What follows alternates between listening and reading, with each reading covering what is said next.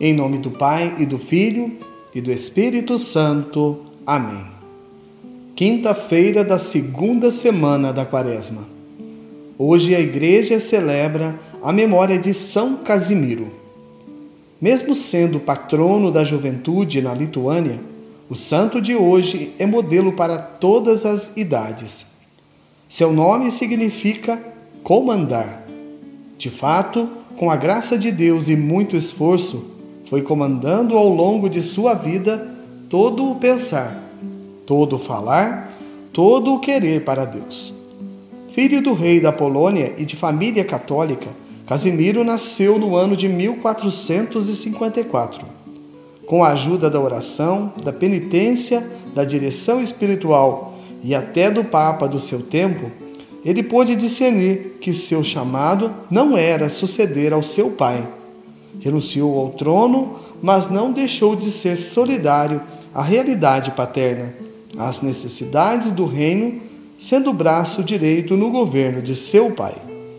Teve toda uma vida de ascese e sacrifício, sendo modelo para a juventude.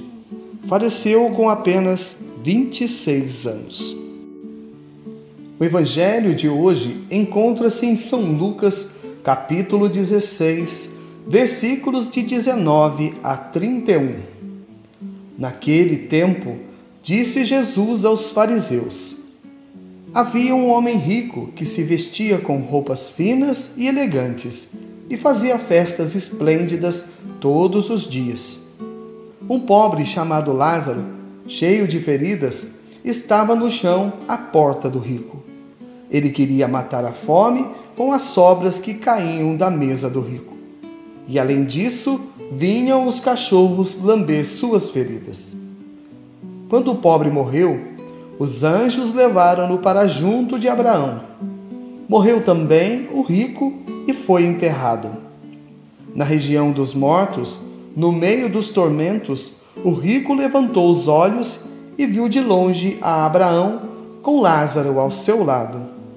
Então gritou: Pai Abraão, tem piedade de mim. Manda Lázaro molhar a ponta dos dedos para me refrescar a língua, porque sofro muito nestas chamas. Mas Abraão respondeu: Filho, lembra-te de que recebeste teus bens durante a vida e Lázaro, por sua vez, os males. Agora, porém, ele encontra aqui consolo e tu és atormentado. E além disso, há um grande abismo entre nós. Por mais que alguém desejasse, não poderia passar daqui para junto de vós, e nem os daí poderiam atravessar até nós.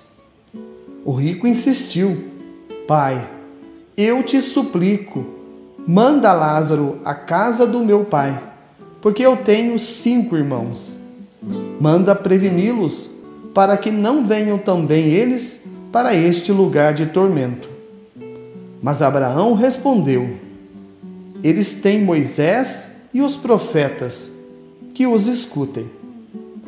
O rico insistiu: Não, pai Abraão, mas se um dos mortos for até eles, certamente vão se converter. Mas Abraão lhe disse: Se não escutam a Moisés, nem aos profetas, eles não acreditarão, mesmo que alguém ressuscite dos mortos. Palavra da salvação. Glória a vós, Senhor. Meus irmãos e minhas irmãs, a todos vós, graça e paz da parte de Deus, nosso Pai, e do nosso Senhor Jesus Cristo. O Evangelho de hoje nos mostra a dura realidade das classes sociais. De um lado, aqueles que possuem em demasia, e do outro lado, os que não têm o essencial, o que chamam hoje de direitos básicos: moradia, alimentação, educação e assistência social. Direitos esses que são defendidos e prometidos por muitos, mas que na realidade estão bem distante de se tornarem realidade, infelizmente. Quando Jesus usa a palavra rico, não significa que pessoas que possuem bens não mereçam a plenitude da graça. Nada disso. Jesus identifica aquele homem como rico para dizer que ele, mesmo com inúmeros recursos, foi incapaz de se compadecer pela dor de um pobre homem à beira da morte. As feridas lambidas mostram o descaso da sociedade diante de um quadro de extrema necessidade, a insensibilidade do ser humano. E os dois, o rico e o Lázaro, morrem e têm destinos distintos para suas almas. Um elevado pelos anjos para junto de Abraão, e o outro foi enterrado. Isso nos confirma o que está escrito em Hebreus, capítulo 9, versículo 27. Como está determinado que os homens morram uma só vez e logo em seguida vem o juízo. Não dê bobeira, meu irmão e minha irmã. Só se vive uma vez. Se você acredita que a Bíblia é a palavra de Deus, esta é a única verdade. Vemos também duas realidades: os que ressuscitam e vão para a glória de Deus, e os que vão para a região dos mortos, o inferno. Hoje em dia, céu e inferno, para muitas pessoas, virou um conto, uma fantasia. E é isso que o maligno quer: que nos preocupemos em viver como se não existisse o amanhã. Para que se preocupar? Sabemos que aqui nesta vida tão terrena tudo passará, mas a nossa alma é eterna. A alma humana pode viver a eterna graça de Deus a sua plenitude, ou sofrer eternamente a separação definitiva com Deus. Note, usamos a palavra definitiva, pois se isso acontecer, infelizmente não haverá volta. Os homens do tempo de Jesus tinham Moisés e os profetas para orientá-los. Hoje nós temos as Sagradas Escrituras e a Igreja como caminho e sinal de salvação. Não nos percamos em estradas tortuosas e caminhos sem saída. O Catecismo da Igreja Católica assim nos diz no parágrafo 816. Só pela Igreja Católica de Cristo, que é meio geral de salvação, é que se pode obter toda a plenitude dos meios de salvação. Isso não significa que só nós, cristãos católicos, seremos salvos, mas que temos na Igreja Católica todas as ferramentas necessárias para se obter a plenitude de Deus.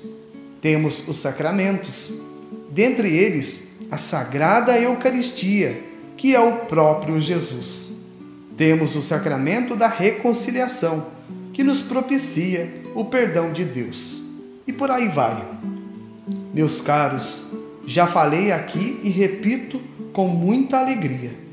Ser cristão católico é um luxo, uma dádiva, um privilégio.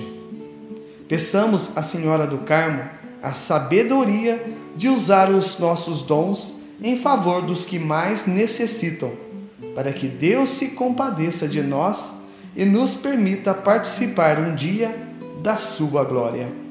E assim seja. Amém. A vossa proteção recorremos, Santa Mãe de Deus. Não desprezeis as nossas súplicas em nossas necessidades, mas livrai-nos sempre de todos os perigos. Ó Virgem gloriosa e bendita. Amém. São Casimiro, rogai por nós. São José, rogai por nós. Em nome do Pai e do Filho e do Espírito Santo. Amém.